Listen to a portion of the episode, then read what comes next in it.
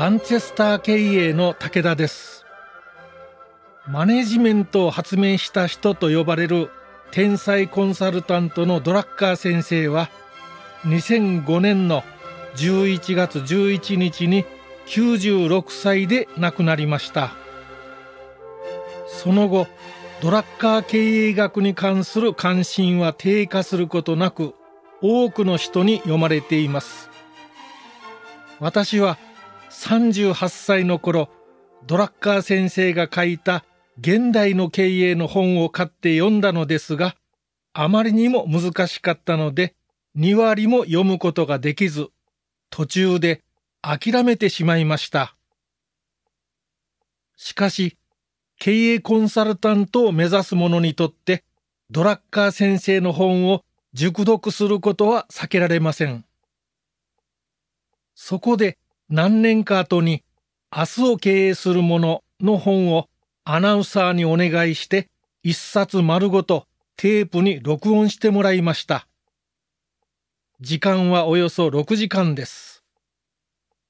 テープでしたら何回でも聞けるので難しい説明でもどうにかついていけます。その後、省略マネジメント、現代の経営、創造する経営者、イノベーションと起業家精神、さらに最も分厚いマネジメントを含め、全部で12冊の本をテープに録音してもらいました。一番長いのはマネジメントで、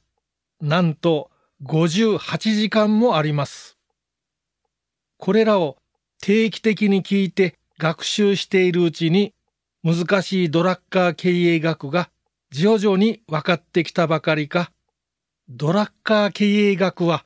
ランチェスター戦略と相性が良いことにも気づきました。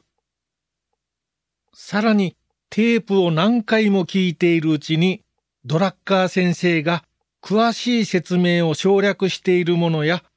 各分野の戦略と戦術を含めて、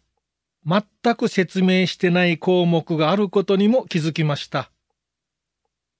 だいぶ前に亡くなった著名なあるコンサルタントは、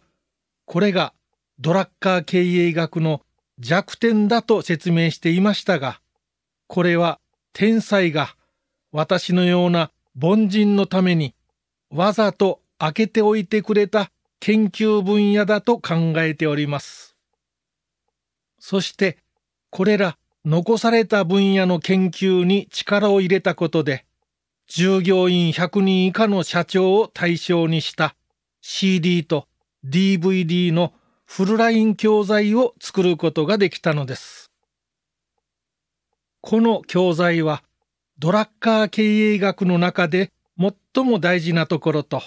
説明が省略されている部分を含め、